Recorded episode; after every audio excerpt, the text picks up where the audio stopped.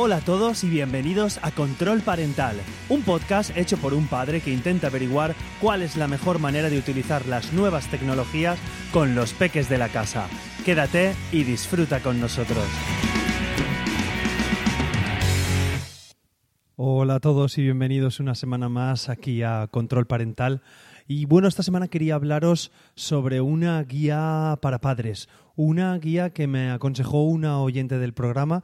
Desde aquí le mando un saludo, Selena. Muchas gracias por recomendarme esta guía, que aparece en una web de VPN. Os dejo la web en las notas del programa, aunque voy a haceros aquí un pequeño resumen de, lo que tiene esta guía. Esta guía, digamos, son unos, unas ocho áreas, trabaja unas, o nos habla sobre unas ocho áreas. Yo en el capítulo de hoy voy a trabajar solamente las cuatro primeras áreas y os comentaré un poco eh, la guía está muy bien, ¿vale? Y veo que hay muchos puntos muy chulos, importantes, pero os voy a dar mi punto de vista en los puntos que creo que debemos ser más, más prudentes o incluso a lo mejor hay veces que parece que la guía ah, sea un poquito prohibitiva y que nos lanza a, a controlar. Y más como es mi pensamiento, yo creo que debemos más dirigir y acompañar a nuestros peques que digamos un control así es específico. Entonces, eh, comienzo con ello ya directamente. Eh, voy a empezar y voy a hablaros eh, de las primeras cuatro cuatro áreas de las ocho que tenemos. Bueno, os hago un pequeño resumen. Hablará de sobre teléfonos móviles y apps, el streaming y contenido a través de Internet, sobre las consolas y los juegos online y sobre redes sociales. Es lo que voy a tocar hoy. Eh, la próxima semana hablaremos de ciberbullying, de la privacidad, de la seguridad de la información, de la visualización de contenido inapropiado en Internet y pues eh, los depredadores en Internet, pero bueno, que nadie se altere porque son puntos circunstanciales y, bueno, veremos una pequeña conclusión al final. Entonces, lo primero que vamos a hablar sobre teléfonos móviles y apps. Eh, ¿Cuándo pueden tener nuestros hijos eh, teléfono móvil? En muchas ocasiones se ha hablado de esto, que también depende mucho de la edad que puedan tener ellos, ya no edad física, sino podemos hablar de la edad mental que pueden tener. Hay niños que a lo mejor con 18 años aún no deberían tener móvil porque no tienen edad mental y hay niños con 12 años que realmente son muy, muy educados, son personas eh, con bastante control mental de todas las situaciones, son trabajadores y que posiblemente puedan tener teléfono móvil. Por eso no me gusta poner ninguna, ninguna edad. Aunque sorprende que varias investigaciones hacen que la media de niños que obtienen su primer smartphone es de 10 años. A mí me parece todavía un poco pronto, pero ya lo digo, cada uno es eh, autónomo en ese sentido y que y, debe ser consciente con lo, que hace. Es, es, innegable que un teléfono móvil además es una herramienta de seguridad que puede saber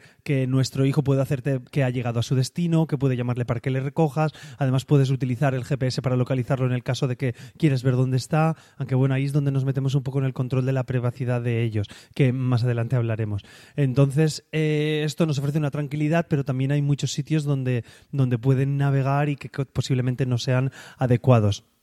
Entonces el consejo de esta guía es que eh, utilicéis unas reglas o que implementéis unas reglas antes de, de, darle el smartphone a vuestros hijos, ¿vale? Eh, esto digamos, son unos consejos, ¿vale? No lo toméis al pie de la letra en el sentido, algunas cosas podéis tomarlas, algunas otras no. Yo os voy a ir dando mi opinión sobre cada una de ellas. Entonces, eh, las reglas básicas que podemos hacer, pues una regla que le podemos poner es que deben preguntar antes de descargar una, una aplicación, ¿vale? Depende también de, la edad que tengan vuestros hijos.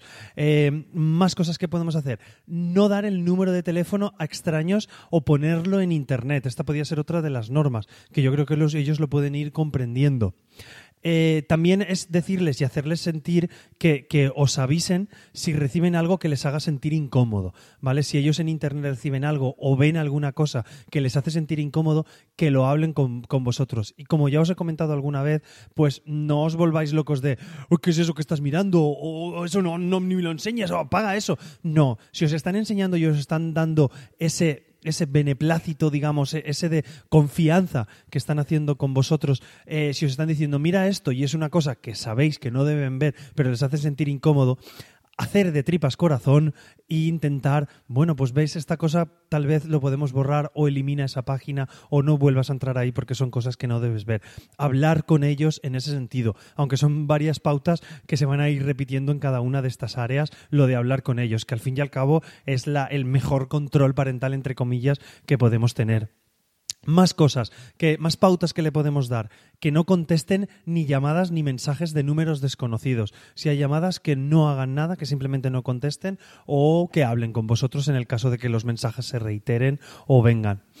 Y pensar que también esto es importante, que siempre detrás de, de, las pantallas o siempre detrás de los teléfonos, pues hay otra persona. Entonces hacerles pensar que los mensajes que escriben, si también los dirían en persona, si ese mensaje que están haciendo lo dirían de verdad a la otra persona a la cara, que sean un poquito conscientes. Y sobre todo, una de las pautas últimas que podemos ver es seguir las normas de uso del smartphone en el colegio, durante las clases y fuera de las clases. Esto es un ejemplo de pequeñas pautas que podéis hacer con ellos. ¿Cómo lo podéis hacer? Pues muchas veces lo hemos comentado aquí en el podcast. Podéis hacer que el niño firme un contrato para aceptar esas normas, por así decirlo, o simplemente imprimir una lista. Más que nada hacer algo, eh, no hacerlo así tipo contratos serios, sentados, sino que sea una cosa lúdica o que veáis eh, que, podéis, que podéis hablarlo con ellos y que son capaces de entenderlo. Creo que, está dentro del sentido común lo que podemos ver cada uno de nosotros. Sé que muchas veces en teoría parece fácil y luego delante en la práctica pues es, un momento a lo mejor difícil. Pero bueno, probarlo que muchas veces de verdad que, los chiquillos, y yo lo sé por mis hijos y por muchos alumnos que tengo, que, que son personas normales que son capaces de entender todas las partes si realmente se lo entiendes sinceramente, perdón, se lo explicas. También podéis eh, descargar algún control parental, ¿vale? Hay, hay, aplicaciones para los teléfonos de los más pequeños que permiten pues, limitar el uso del dispositivo, determinar la ubicación y monitorizar, disculpar, monitorizar las llamadas y los mensajes. Pues todo esto lo podemos utilizar cuando son realmente pequeños, pues son 8 o 9 años, 10, que, espero que con 8 años no tengan su propio smartphone, pero bueno, si utilizan el vuestro o, o ya con 11 o 12 años, ver también en cuenta dónde está el límite de meternos en su privacidad, ¿vale? Tenerlo en cuenta que cada uno tiene su privacidad. No puedes estar diciéndole al niño, no cojas el móvil, deja el móvil por la noche en la cocina o, comiendo cuando tú estás contestando un WhatsApp del grupo del colegio o, del grupo de amigos. No, no tenemos que ser coherentes en este sentido, ¿vale? No podemos negar lo que estamos haciendo nosotros mismos. Entonces ahí tenemos que establecer unos límites de cuándo lo pueden usar ellos y nosotros mismos. O sea, debemos ser un ejemplo. Y sería interesante, esa es una de las cosas que también aparece en la guía, que es establecer una ubicación central de la casa donde, donde se carguen los teléfonos, ¿vale? Donde estén fuera de la habitación nuestra y de nuestro hijo. Y que, y que debe usarse eh, en, en, la noche o cuando entremos en casa por la tarde, pues los teléfonos móviles deben estar ahí y se debe olvidar todo, todo lo demás. Bueno, y en el apartado de, smartphones creo que ahí más o menos os he hecho una pequeña visión general de ideas que os pueden venir bien y aplicar a vosotros mismos. La siguiente área que me gustaría comentaros es la de streaming, eh, contenido de streaming, digamos, y los televisores inteligentes. Eh, antiguamente, pues nos reuníamos todos en la televisión a ver, como se dice, ya esto suena a abuelo cebolleta, digamos, a, reunirnos alrededor de una televisión o cuando decíamos, antes solamente había dos canales o tenemos todo. Bueno, eso son historias que hemos oído todos. Y ahora tenemos los servicios de streaming, que tienen un montón de ventajas, ya que puedes ver una programación general impresionante, tanto de series como de películas, como de documentales y mucha programación además educativa, que yo lo vivo viendo, yo utilizo Netflix en mi casa y, a la aplicación de HBO, tengo también Amazon Prime Video y, de verdad que hay mucho contenido de, educación para los peques, pues es una cosa que podemos fomentar en ese, en ese sentido.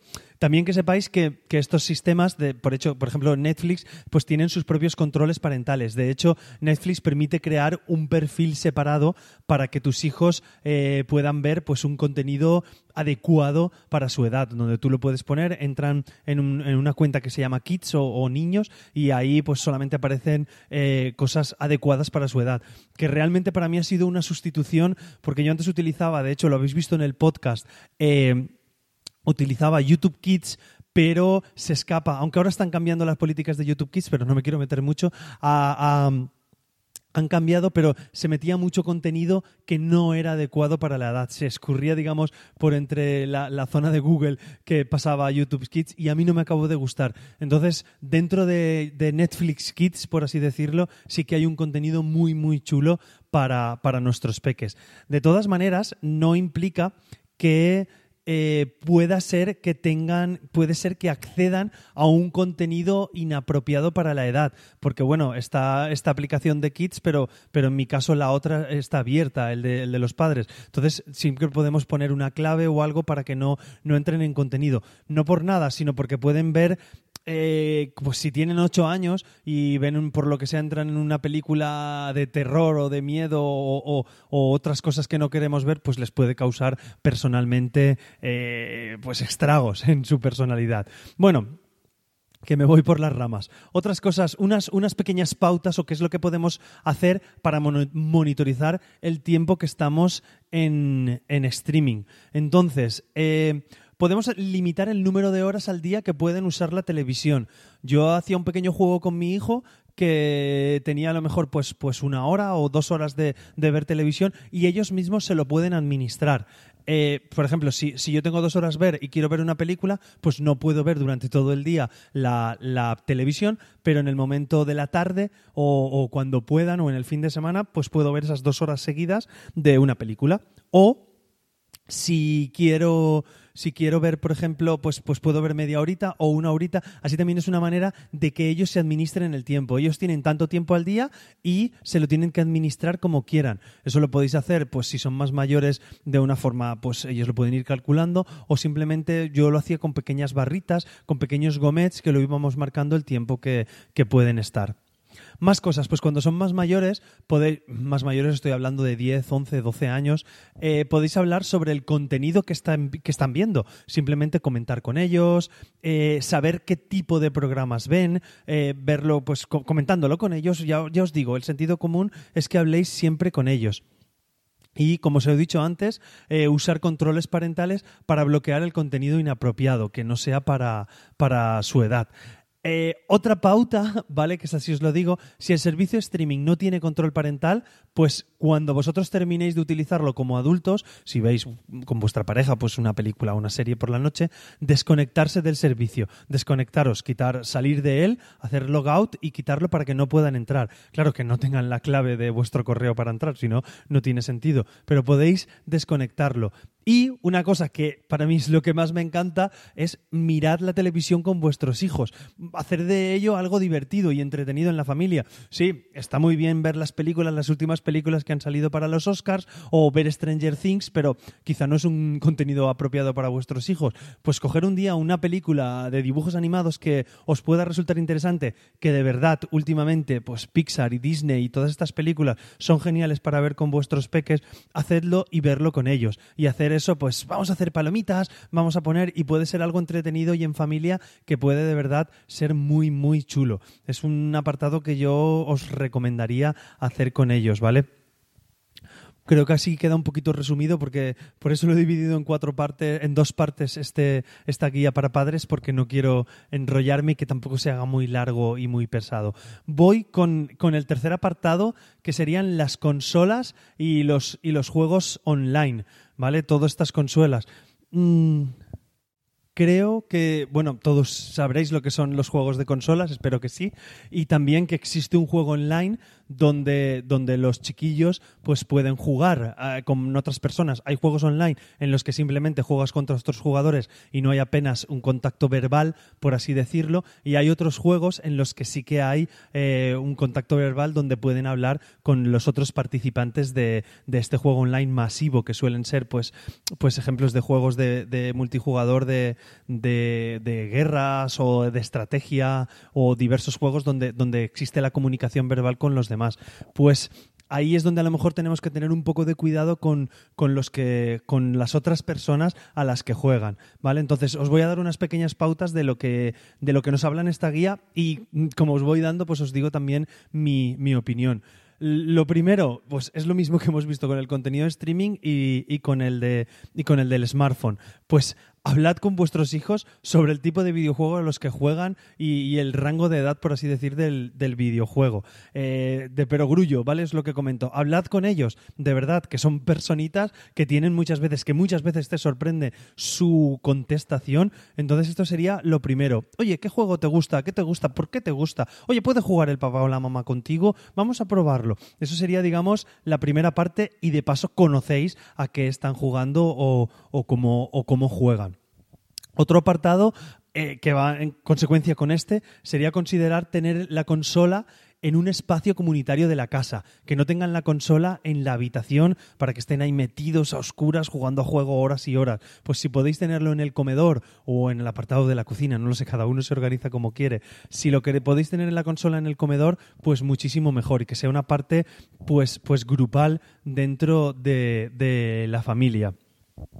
Otra cosa que es aseguraros de que los datos personales del niño o del joven estén en privados y que no se los den a otros jugadores online. Que no se los den a otros jugadores online es hablando con ellos. Y aseguraros de que sus datos personales están en privados, pues intentar entrar en la configuración del videojuego, eh, ver a ver que los datos pues realmente estén en ocultos, que estén en privado, como se llama, y que no puedan entrar a, a verlo. Y una cosa que tenemos un capítulo en el programa, de hecho, si no, en, el en el podcast, si no recuerdo más, es el capítulo 2, es estudiar el rango de edad a los que están dirigidos los, juegos. Aquí en España se llama el PEGI y en, en, América o en Estados Unidos, en toda la parte de América, es el SRB, creo que si no recuerdo mal, os lo digo de memoria, pero bueno, es, es lo que sería el equivalente. Entonces, hay juegos que realmente los niños nos piden, muchos de los juegos son para mayores de 16 o de 18 años, o incluso algunos son para solo adultos, que podríamos decir que es incluso más. Entonces, estudiar el rango de edad, estudiar quiero decir que, que que veáis el rango de edad al que está destinado, ¿vale? Imaginaros que un juego está destinado para mayores de 12 años. Pues ved el juego y también sed conscientes, estos son generales, por así decirlo, serían, serían como rangos generales. Claro, puede ser que ese niño sea para, que ese juego sea para mayor, mayores de 12 años o de 14 años y que nuestro, imaginar un videojuego que es para mayor de 14 años y nuestro hijo o nuestra hija tiene 12 y medio o 13 años. Pues es posible que viendo el juego, que a lo mejor ese contenido de 14 años es porque al jugarse online y sin embargo nuestro hijo nuestra hija no juega online, puede ser que un juego de 14 años pues lo podamos jugar con 12 sin ningún problema, viendo el, criterio que puede tener ese niño o que podemos tener nosotros con el peque. A ver, no estoy diciendo que podamos jugar a ese juego. Que, ah, Carmelo ha dicho que los juegos de 14 los pueden jugar los de 12. No, no, no he dicho eso. He dicho que depende del niño lo puede hacer. Es posible que haya juegos de mayor de 14 años que, de los de 18 no puedan ni jugar. No sé, a ver si me entendéis. Hay que ser un poco coherentes en este sentido. Entonces, investigad un poquito sobre el videojuego. Buscando en internet el nombre del videojuego, os saldrán un montón de cosas a las que podéis acudir o hacer referencia respecto a este juego. Entonces, ved un poco lo, que, lo que podéis hacer, ¿vale? Estudiar ese rango. Pues, y tened en cuenta que va, este rango va el contenido del videojuego, nunca sobre la dificultad. La dificultad puede ser muy difícil o no difícil y, lo, no, no va con esto, va con el contenido que tenemos. Y bueno, creo que con esto queda un poco zanjado todo el apartado este de consolas que os quería hablar. Eh, voy un poco deprisa, pero bueno, no, no quiero que, se me escape nada y tampoco quiero hacer el podcast muy largo. Me voy ya a 19 minutos y no querría sobrepasar mucho los 20.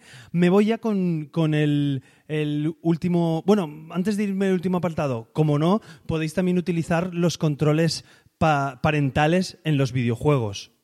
Así que ahora sí que lo, dejo zanjado, esto de los videojuegos con lo del control parental, ¿vale? Que lo tengáis. De todas maneras, son diversos apartados, pero ver que eh, prácticamente se repite en casi todos lo del control parental y lo de hablar con vuestros hijos, por favor, que a veces nos preocupamos un montón y, no llegamos a hablar con lo que, de, lo que debemos hablar. Y me paso al último de hoy, que es el apartado de redes sociales, que últimamente hacíamos tanto aquí en, en el podcast. Eh, Sabed que las redes sociales, bueno, las conocemos todos, son todas estas que vamos hablando, pues Facebook, Instagram, Twitter, Snapchat, Periscope, eh, Discrash, todas estas redes sociales y que realmente pueden ser especialmente adictivas para los preadolescentes y para los adolescentes, además de los ciertos problemas que puede haber pues de, acoso en internet, de ciberbullying que, se llama y bueno, pero que, esto suele ser lo mínimo o creo yo que, se puede hacer con los peques, perdón, con los jóvenes, el ciberbullying que puede haber este que aparece en la, en la televisión pues no, no llega a ser ni, ni un 3% muchas veces de, de, con los peques. Y teniendo en cuenta, veo aquí en, en la guía esta en la que me estoy basando, pues que hay un estudio en Estados Unidos que, mostró que, los niños de 8 a 12 años que de edad pasaban 6 horas al día online en redes sociales. Y de 13 a 18 años pues pasaban la desorbitada cantidad de 9 horas al día en redes sociales. Me parece una pasada.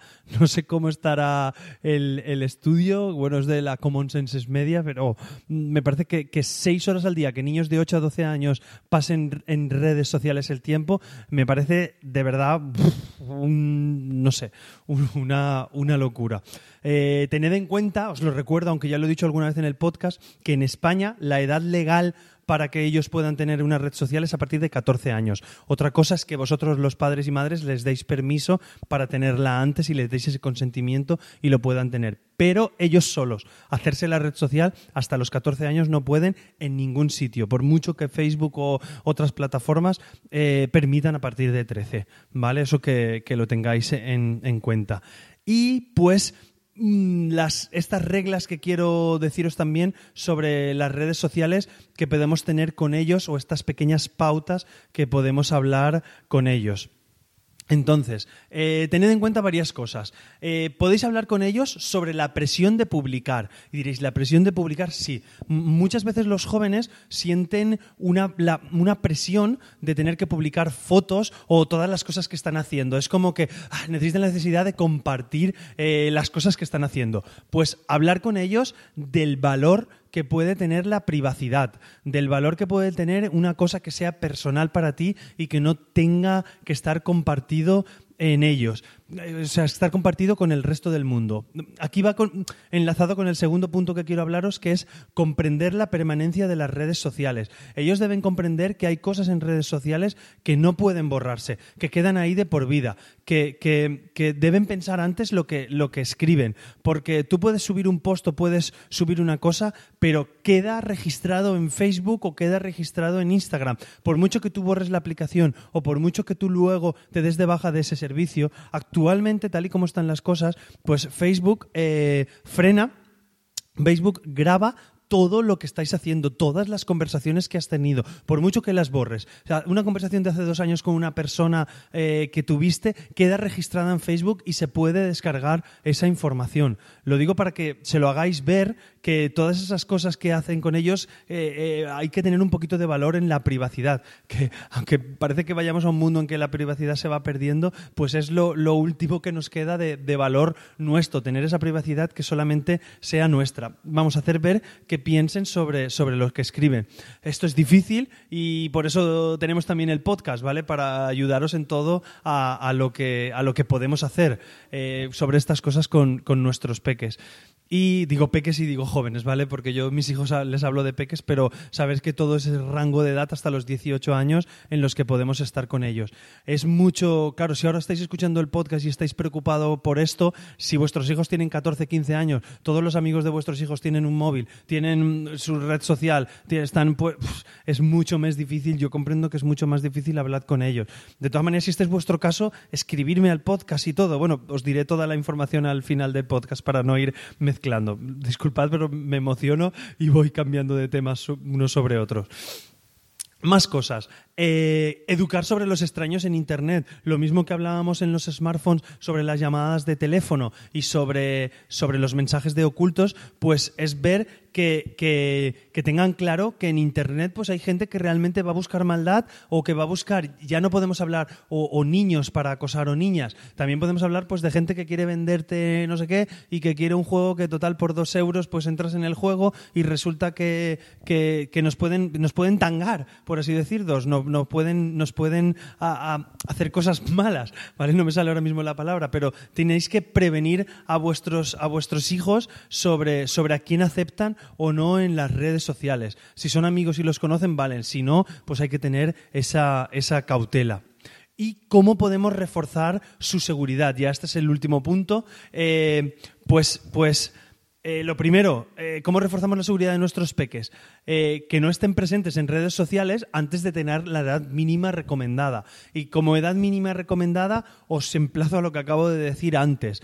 Mm, puede ser la edad con 12 años adecuada o no, dependiendo del niño. Puede ser con 16 que sea una edad adecuada o no. Es que depende de la madurez que pueda tener el niño. Creo que eso debéis valorarlo, hablarlo con vuestra pareja, hablarlo con padres de vuestro colegio, hablarlo, es que es, que es fundamental que lo comuniquéis entre vosotros. Creo que es una cosa, mm, así como os digo que tengáis privacidad en todo, todo esto, debemos hablarlo pues con, con personas, con familiares, con, con amigos y ver los puntos de vista de cada uno y de lo que opináis. Y si veis que la persona a lo mejor no entra en razón y que tiene un niño de 8 años y que le ha regalado un iPhone por su cumpleaños con 8 años porque el niño lo quería, ah, no lo sé. Ved ahí, pues a lo mejor esa persona no es la mejor en la que os tenéis que basar para, para coger vuestro camino en, dentro de estas nuevas tecnologías que llamamos nosotros, que repito, para ellos no son tan nuevas. Para ellos son tecnologías. Han nacido con el WhatsApp, han nacido con, con todo lo que tenemos en los teléfonos. Para ellos es el táctil ay, mira cómo mueve y pasa fotos y que hace zoom. Es que para ellos es su día a día. Para nosotros sí que son nuevas tecnologías, pero no lo es para, para ellos. Más cosas. Eh, igual que las consolas, tened el ordenador en un sitio común de la casa. Tenéis que limitar las horas que deben estar en redes sociales. Podemos poner una pauta, el ratito que pueden estar, o que solo pueden entrar por la noche o por la tarde. Bueno, por la noche no, por la tarde sería, por la mañana. Eso debéis delimitarlo los, los papás, habladlo con ellos y las mamás dentro de lo posible, bloquead la localización de todas las redes sociales. Decidle que no publiquen dónde están o qué es lo que van a hacer o qué es lo que han hecho, eh, para que así eh, estos datos no puedan ser localizables y evitar futuros problemas o futuros robos o, por ejemplo, si, que no publiquen cosas que contengan su localización o, que, o tener en cuenta que, que no que no en las fotos no sea identificable dónde están, porque si me hago una foto señalando el edificio de tal, pues todo el mundo sabe dónde está. O también plantear, que muchas veces es lo que yo personalmente hago, pues a lo mejor voy de viaje, me hago un montón de fotos, selecciono cinco o seis fotos de ese viaje y una vez he vuelto a mi casa es cuando las empiezo a publicar. Publico una, publico otra, voy haciendo varias. Yo también os lo he comentado alguna vez, tengo una escuela de música y muchas veces a mí las redes sociales me sirven de propia promoción para, para la escuela de música. Entonces utilizo esta, muchas veces sí que hago uso de la localización y lo hago, pero con cautela porque a mí me sirve para, para vender lo que, lo que yo vendo, para ver lo que, lo que hacen en, en, mi escuela de música. Eh, claro, no, no, tiene por qué ser preciso. Ahora, si os habéis ido a Tenerife y queréis hacer las fotos de Tenerife, pues enviadlas una vez hayáis vuelto. No deis información de que siempre estáis allí en Tenerife o, o o parte de esto. O, por ejemplo, si siempre van a dar un paseo con el perrito a tales horas de la mañana. A ver, lo de Tenerife lo podríamos publicar en ese sentido, ¿vale? Pero, por ejemplo, si yo siempre bajo a las 7 de la mañana a pasear a mi perro,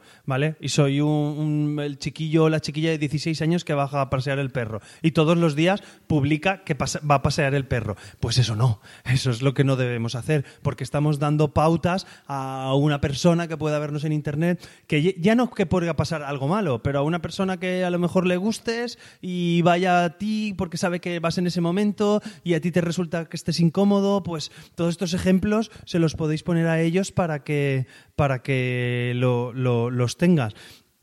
Y creo que no me deje, que no me dejo nada más. Lo mismo que en los videojuegos, ajustar la configuración para que los datos de los jóvenes sean lo más privado posibles. Eh, bueno, si ellos sí que pueden tener un nombre y a lo mejor donde han estudiado de pequeños, estoy pensando en Facebook, pero todo el resto de datos de vivienda, de teléfono, de email y de todo, que sea privado, por favor, que no lo compartan. Esto es lo que podéis hablar con ellos.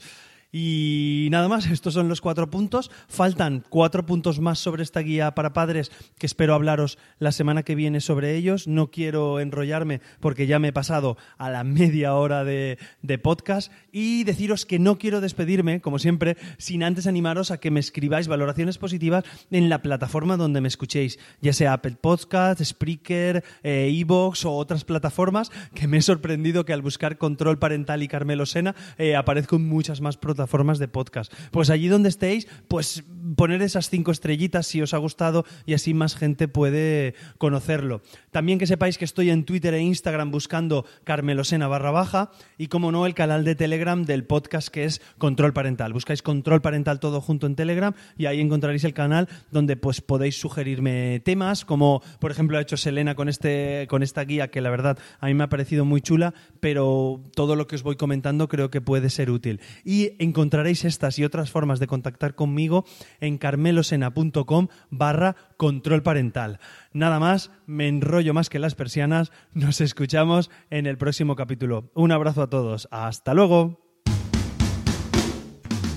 Muchas gracias por escucharnos. Hasta luego.